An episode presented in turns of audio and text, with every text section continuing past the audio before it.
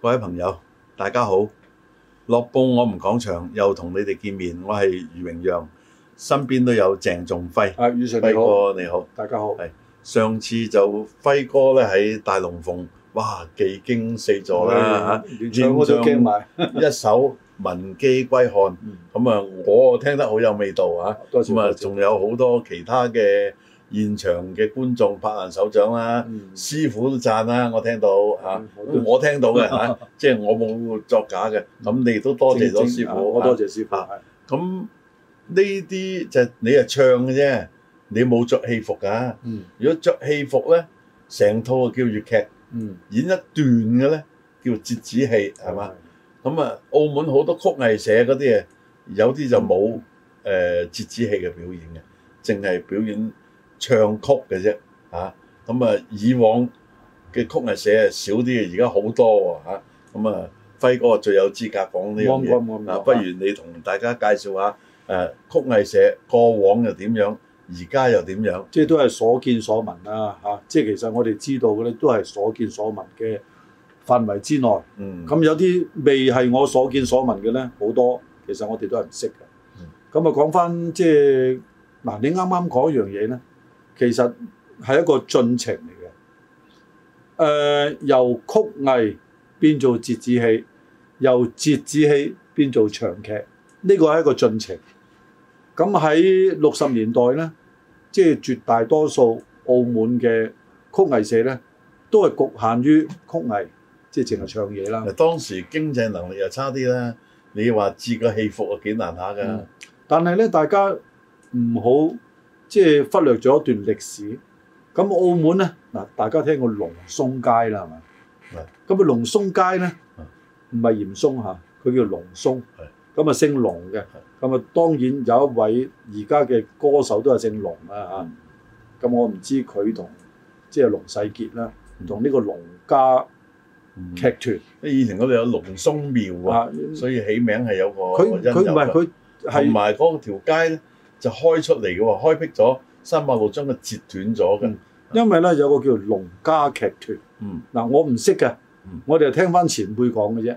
所以你而家咧龍家劇團咧係即係佢一個家族裏邊咧有個劇團喎。咁澳門等，但係咧我查歷史咧，呢、個歷史係查唔到，但係我係耳聞嘅啫。咁所以咧即係就知道咧，原來龍家劇團佢哋有一個劇團。咁可想而知當時係幾犀利，因為咧澳門即係我開始接觸粵曲啦，六十年代。咁咧就都係局限於曲藝社嘅啫。咁啊劇團咧有啲社團，嗱我所記得嘅工人劇團啦，工人叫劇團啦， 有個工人劇團嗱，啦，佢哋因為有特別嘅任務啊，啊所以咧變咗喺資金上咧，雖然當年工人係窮，但係集腋成裘，亦都能夠有啲能力啊，置一啲戲服演出嘅。咁啊當時佢哋做嘅戲都好簡單啦，即係即係唔會話大袍大甲嘅，因為咧其實喺誒、呃、內地嘅思想咧，咩帝王將相咧、才才子佳人咧，你極其量做下打面光嘅啫。嗯啊，十五貫，即係呢啲咧，即係佢哋盡量都唔好牽涉到才子佳人人、你帝見到當王年將有相。啲戲服咧就畫上去嘅。嗯，就唔一定瘦喎，瘦上去咧係多好多功夫。至於你話帝王將相、才子佳人嗰啲唔俾咧，就已經係去到文化大革命嘅時候㗎啦。嗯，誒嗱，而家咧就講翻咧，即係澳門嘅曲藝社咧，誒、嗱，我所記得嘅啦嚇，嗯，就阿林朗先生啦，林朗先生，我我我好記得兩位叔父，一位係林朗先生喺呢度值得提嘅，因為咧我相信好多誒同、我哋嗰輩嘅誒、即係粵曲嘅愛好者咧，一定係聽過，就算唔係。喺佢度受教，都係聽過。咁佢嘅高足咧有兩位咧就係、表表姐啦嗯。咁有一位咧就陳雪英，九十年代仲非常活躍喺香港嘅十八區粵曲大賽又係得獎者嘅。咁咧就仲有一位咧就係鄭天佑先生，佢又係當時呢兩個咧最佳拍檔。係嚇喺曲藝界啊。咁咧就而家我諗咧。誒仲、會記得呢一脱人嘅咧，肯定我佢記得呢脱人嘅咧就係、歐坤祥先生，嗯，因為阿長哥咧，我哋都叫做長哥佢㗎，早幾個月都仲有喺澳門演出。係喺永樂戲阿院，阿長哥咧，佢即係喺未唱專攻唱男音之前咧，佢玩音樂佢樣樣皆能嗯，啊！即係即係你話中式嘅簫笛琴，西式嘅 sax 風電吉他，佢都得嘅。係。咁另外一位八般武藝係啦，，另外一位先生咧就蔡超先生啊嗯。咁蔡超先生咧，誒、佢有個好大嘅特點咧，佢抄曲非常之仔細。咁我上次我哋唔係去大龍鳳嚇、嗯啊即係陳慶啦，係嘛？係係咁啊，我咪同你講，誒、呢、個人抄曲好靚喎，嗱抄曲咧，一定要我哋都講嗰集啦，寫到宋體或者仿宋體，因為咧舊時又老實講呢，真係老實唔係貶低啊，好多紅伶級都好啦，佢讀書唔多，嗯，你寫到好似草書咁啦，佢分別唔到呢個係咩 你寫字藥㗎材啦，譜嗰啲 佢唔知，係啊佢唔識 因為咧宋體有個好處咧，因為以前咧係用針板油印，你寫到針筆啊，啊針筆。寫鋼板啊，如果你寫多轉彎嘅嘢咧，可能會嗰八字會爛啊！啊嗱因為我所以宋體同仿宋體咧啊規定一直一橫咧係直到盡，橫到盡，冇錯，冇得個弧形咁就變咗老其草啊實咧佢係好印刷，適宜印刷嘅係啦。啊。咁啊，因為咧呢啲嘢我自己係寫過嘅啲砧板嘅，我因為我當當時都有負責抄曲嘅。嗯。咁所以咧，即係誒、呃我哋睇翻呢啲咧，誒、就可以記得翻以前啲嘢。咁我即係再講翻呢兩位誒、呃前輩啦，已經係誒、呃即係誒、呃往生咗㗎啦。作古啊啊，作古噶啦。咁啊，但係咧，即係呢兩位師傅咧，即係都係誒、呃教過我嘅。係咪？鄭天佑都係。啊，鄭天就同我一齊哦唱，啊就佢啊係我前輩，當然都係鄭天佑咧喺澳門一啲嘅同粵曲有關嘅記載咧，都有提到佢嘅名因為嘅，所以我以前都知道嘅。啊鄭天佑咧，即係同我都應該誒、呃、幾幾熟嘅，嗯，幾熟嘅嚇。咁、咧就阿天佑，我哋佢叫做天佑， 我哋好少叫做鄭天佑。咁啊，天佑唱嘢咧喺彭展雲之後咧，即係當然再前啲係李向榮啦。嗯，佢佢係第三代兩個名嘅表我知。啊表表者㗎啦啊，啊即係呢啲無話可説㗎，係啊佢唔係淨止喺澳門有成就，省港澳喺曲藝界誒都有人我都知道。都有人識佢，同埋係誒認同嘅，嗯嗯啊所以呢啲咧就值得拎出嚟再提一提講一講嗯，係嘛？咁咧跟住嗱，因為阿天佑咧，我都係叫佢天佑，我哋而家見到都叫天佑。咁阿天佑咧，佢主要咧就當時佢個音樂社叫做樂華音樂社。嗯，咁樂華音樂社點解叫樂華咧？唔係叫樂華咧嚇。咁因為佢間咖啡室叫樂華咖啡室。咁啊，夜晚收咗工咧，大家喺呢喺度度開局㗎啦啊，開局唱嘢啦嗯。咁所以咧，樂華咧就代表一個字頭咯喎。嗱，當然唔係社團嘅字頭。我佢係明嘅音樂社嘅字我明啊咁啊，呢個咧即係好誒，好點樣咧？好技術性嘅。嗯，好啦，講翻另外一位即係前輩啦，即係都係粵曲尤其是曲藝澳門嘅一個非常重要嘅推動者，蔡超先生。嗯咁蔡超先生咧喺雅利亞架街，嗯啊，咁啊佢本身咧就係、一個公用事業裏邊一個化驗師，啊，當時好好犀利㗎啦，即係呢個輩人能夠有咁高嘅學問咧，作為一個化真係化驗師嚟嘅喎，有有即係有資歷㗎。咁、嗯但係佢咧公餘嘅時間咧，佢可謂咧係澳門嘅初鳳。嗯嗯嗯，點解咧？因為佢收咗好多徒弟，好多好多徒弟。咁咧，但係佢嗰班徒弟咧，同樂華嗰班咧，唔係比拼，大家嘅格局係唔同嘅。嗯。咁咧就所以咧，即係呢兩派嘅誒、呃即係學藝嘅人咧，個風格又唔同嘅。嗱，阿輝哥，嗯你講得好精彩，我覺得啊。咁我哋時間唔夠，我希望呢一集講長少少，好唔好？好啊就聽你講多啲，就我又得益啦，大家都啊冇有冇冇興趣。係咁你又提下啦，曲藝社咁啊，當然因為舊的曲藝社就唔係咁大嘅經濟能力啦。咁、玩樂器嗰啲都唔會好多品種嘅，即係唔可能即係有成超過十個人咁咁樣嚇。咁你當年見唱嘅又點樣啊？玩音樂嘅又點樣咧？ 當年咧就咁樣嘅，誒、呃 玩嘅人咧，可能即係好即係好得意嘅。啊，誒、有十個音樂社，啊，可能得十一個人嘅啫，就組織咗十個音樂社噶啦。情同蓋嘅問題啦，冚嚟冚。即係咧，今日係你嘅期，咁我班人咧去你嗰度，十個音樂社阿頭去咗你嗰度，嗯，咁聽日係你期咧，另外嗰幾個去你嗰度。咁啊，其實氹氹轉都係咁上下，即係所以咧，好容易熟晒誒、呃活躍嘅澳門嘅音樂社嘅成員嘅。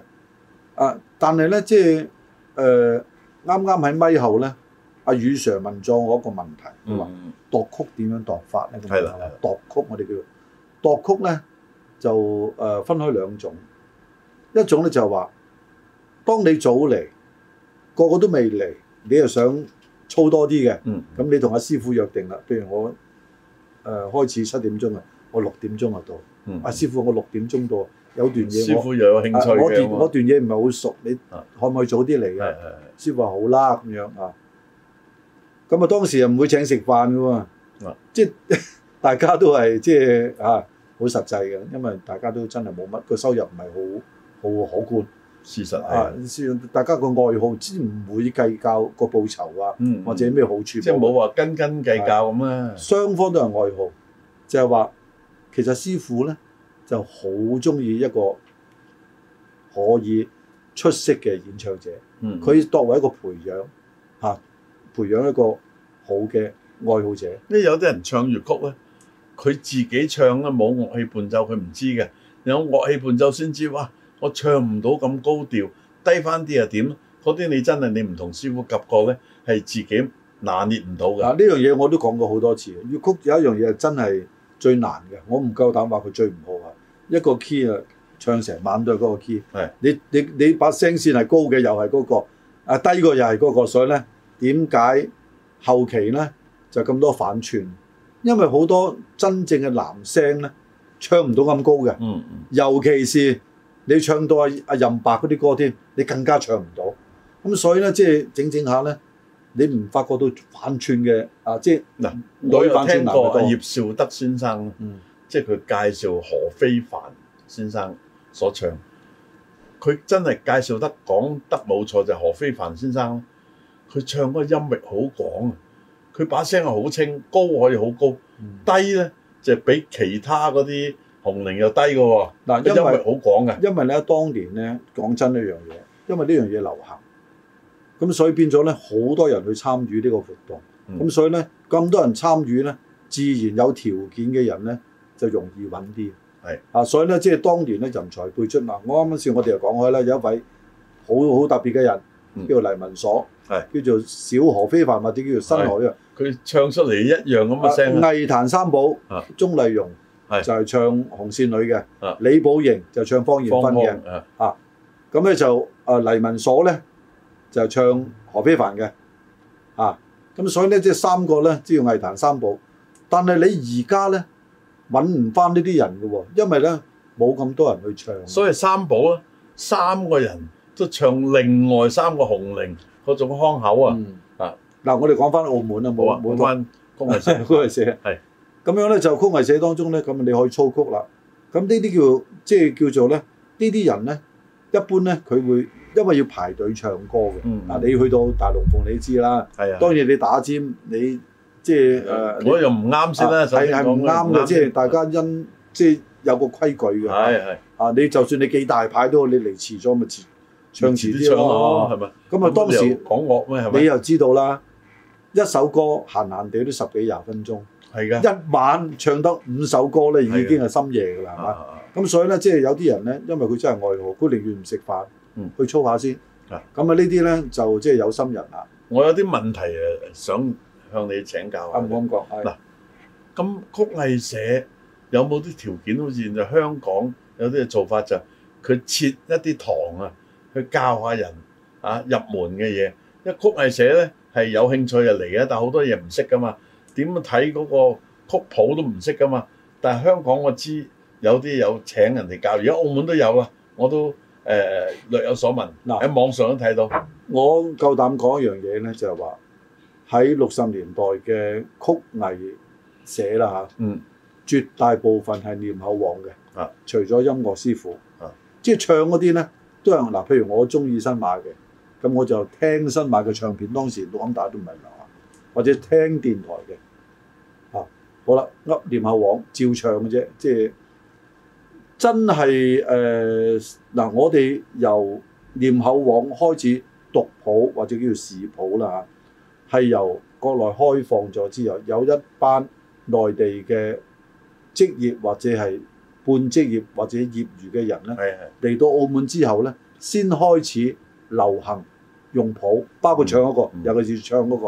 嗱，我睇到喺網上，譬如香港嚇，誒、李寶瑩、尹飛燕，佢哋直情有教人唱曲嘅，啊，包括咧有啲單元嘅課程，教中學啊、大學啊咁樣。咁啊澳門當時曲藝社有冇請啲人，譬如話啊，今日禮拜六特登講下啊邊段嘢點唱，有冇咁嘅咧？嗱喺我接觸嘅曲藝社咧，冇嗯，都係成首歌成首歌唱嘅。個別啲社團，因為我同佢哋即係比較少溝通、少交流，唔知道佢哋有冇啊？譬如工人劇團啊，有冇咧？我唔知道啊。嗯咁啊，絕大部分嘅曲藝社咧係冇嘅，即係都係你今日唱咩歌，六月雪、十首香囊咁樣你唱得噶啦。好啦，其實好多人咧，嗱呢、個就係問題啦。好多人念口簧，其實佢都唔識咩叫做上句、下句、是收尾、啊、何車收尾，即係完全係唔講究嘅。所以咧唱唱下就死啦，唱啊唔係，梗係揞翻個嘴先啦。唱唱下咧就有麻煩你啦。嗯，咩咧？當個師傅唔識同你收尾咧，你就唔知道係是收尾定係嗯你 唔知道俾佢帶到你啦，因為你自己個基本功唔夠扎實，所以就成日即係等於入咗個掘頭路啦啊嚇唱錯咗個收尾音，嗯我好多時都犯咗呢個錯誤。尤其是咧，有啲咧，即係嗱，但係咧喺當時嘅曲藝界咧，當然有啲即係好似阿阿英姐啊、阿即係陳雪英嗰啲咧，佢就一定係好熟嘅。係啊，包括咧丁板，係即係板開口、丁開口、第幾丁開口，佢哋係好熟嘅。嗯點解咧？佢哋好熱心，好醉心於呢樣嘢。佢同阿林朗先生咧，啊，即係即係學到貼晒嘅。咁所以咧，即係呢啲咧就所以咧，佢一直到到今時今日咧，佢依然係有咁嘅材有嗯料有教冇人人哋啊。教人，譬如掌板點樣啊，啊或者即係教人喺拍和上點樣，當年有冇咧？誒少嗯少啊，嗱，我睇過有網上啊，嗱就包括羅家英啊、梁漢威啊，都有錄低一啲嘅片段，教人點樣個羅查啊，嚇，即係用個口嚟念出嗱，嚟，你講又用手示範咁。你講到呢樣嘢咧，我就講另外一位朋友啦嚇、即係我哋同輩嘅，或者年紀比我長少少啦嚇，就李家榮先生。嗯嗯咁啊，李家榮先生咧，咁佢咧就我記得咧，佢好似係工人劇團出嚟嘅，嗯，咁即係收澳門嘅澳門嗰個劇劇團係啦嗯啦。咁收尾咧，佢哋組織個叫青年音樂社。嗯，咁咁佢咧就開始咧就有個鑼鼓班啦，係開始教人哋打鑼鼓，即係所謂打鑼鼓即係掌板、羅查咁樣。咁啊嗰陣時先係即係正式有一堆人正式去學呢樣嘢，但係咧平時嗰啲咧都係天才嚟嘅啫，就係聽熟咗耳鬼啊嗯。咁啊當然啦，其實羅查咧係有譜嘅。嗱舊時好艱難嘅，輝哥就唔係個個有條件買咁多唱片嚟播嗰個唱片，聽電台嘅啫，係嘛？而家唔係啦，你上網中意啊呢、個啊誒求求其其講啊，洛神某一段聽一百次都得，嗯夠夠底唔到你㗎嘛。嗱，因為咧，其實羅茶咧，普通嘅曲藝羅茶咧，打來打去都係咁嘅滾花二往啊、牌子頭啊，呢即係啲好簡單嘅啫，打來打去幾樣嘢嘅啫，同戲班完全唔同啊。所以咧，即係當時打誒、呃音樂社嘅羅茶咧，都比較簡單。嗱，據你所知咧，即係除咗曲藝社，當年我哋童年啦，嗯有啲長期有劇團啊嘛。最早期誒、呃南環我睇過唔多嚇、啊，師打口啊耐啲嘅都有劇團啊。嗰啲樂師當時都係本地嘅喎，因為大陸嚟嘅係唔 Ờ, 容易嘅。誒嗱、我就講翻呢啲啦嚇啊。澳門咧，即係比較有歷史嘅，又係曲藝，又係做粵劇嘅嚇啊。首推黑鷹，嗯陳少俠先生，啊，誒就同埋佢太太嚇哦，Ờ, 但係有個長期演出㗎，就喺皇宮誒皇宮咧長期嘅，就由小金羅啊，小金羅咧就係即係好似係咪佢長做啊，還是佢係班正我唔知啦。嗯。誒、起碼一半嘅樂師香港嘅，誒、做戲嗰啲香港嘅，嚇咁啊呢啲咧就係、澳門嘅咧，係耐唔耐去誒、叫做家頂嘅啫，啊家父就係其中一位、嗯啊，所以成日喺皇宮咧就聽到佢吹 sax 風噶啦。嗯啊咁所以咧，即係誒呃呢啲咧，其實都係雜牌軍嚟嘅。咁啊啊，當年揾食應該就好艱難嘅喎，係嘛？即係一般曲藝社係達唔到話，因為你玩曲藝社而有收入嘅喎。一般講一般，曲藝社咧喺八十年代之前咧，政府有冇只津助？係愛啊好，難以為生係啦，啊！你謀唔到生嘅，自己出錢出力係啦。後後期咧，我都話啦，一個轉折點咧，就係話內地開放咗之後，內地有一班職業嘅誒、呃、樂手，誒啊、一職業嘅誒、呃、藝人嚟到澳門之後咧，好似我嘅老友，亦係我師傅啦，啊，楊海成先生。哦。啊，咁咧佢就八十年代嚟嗱，澳我門見嘅，而家有啲係成為咗澳門嘅演員，嗱，朱振華、彭志權啦、嗯曾慧，你數埋好多個啊㗎呢啲係澳誒門人嚟近嘅期啲啦，啊因為佢哋係由佛青嘅，而家講呢三位都係佛青嘅啊，啊佛山青年劇團嘅主要都係啊嗯，咁咧就誒，因為咧嗰陣時咧，我我最記得咧，阿阿成哥咧，楊海成先生啦，啊同我講句説話，當年咧佢誒嚟到澳門，因為佢冇戲行噶嘛，啊咁啊經過啲朋友介紹。咁啊問到某名流嚇，唔講名啦嚇。係。喂，咁你識做咩啊？嗯我除咗做戲乜都唔識。 佢真係除咗做，佢由細細個啊叫做即係娃娃，佢佢差唔多都十幾歲娃娃生開始，一直做到當年嚟澳門嗰陣三三廿零四十歲。即係都係儒家院小哦係輝一樣，即係係做到佢佢佢話我除咗做戲乜都唔識，呢、個絕對唔係講假，係真嘅。咁佢好專業噶嘛，咁所以咧，即係呢班嘅藝人咧嚟到呢班嘅專業人士咧嚟到，我叫專業嘅。其實你唔好睇低粵劇，啊，俾一個學士啊啊，難唔敢唔敢。嗱啊，我都成日同你講，阮兆輝被稱教授係啊，咁啊羅家英啊博士係，其實兩位咧對於粵劇呢種藝術個造詣都好高深嘅。冇錯冇係錯，咪啊？係啊，認識甚多，嗯啊，無論係誒唱演出嗰個拍和啊，呢兩位都係嗱。好深嘅我認識嘅哋，今集咧就即係個時間都差唔多。係嗱，我哋留待第日咧，我驚個時間 over 咗。嗯，咁因為咧，即係講開呢啲咧，就唔係一匹布咁長，係係成條跑道咁長。咁我哋有冇機會將來，譬如話邀請到一啲真係好似我頭先講啊，啊阮兆輝啊、羅家英啊咁嘅紅伶嚟澳門講下粵劇一啲嘅其中誒某一個環節得唔得咧？有冇機會咧？你認為如果你我哋努力啊，如咁啊果你啊出面一定得嘅，係嘛？我都希望啊，係 嘛？即係澳門係需要嗱。以前阿梁漢威先生都有澳門主講過阿㗎，輝哥都成日過嚟㗎。輝啊係哥嘛八十年代已經過嚟澳門，啊七十係佢年佢代都有被邀請七過十年代已經過嚟嘅。講㗎啦嚇。啊啊！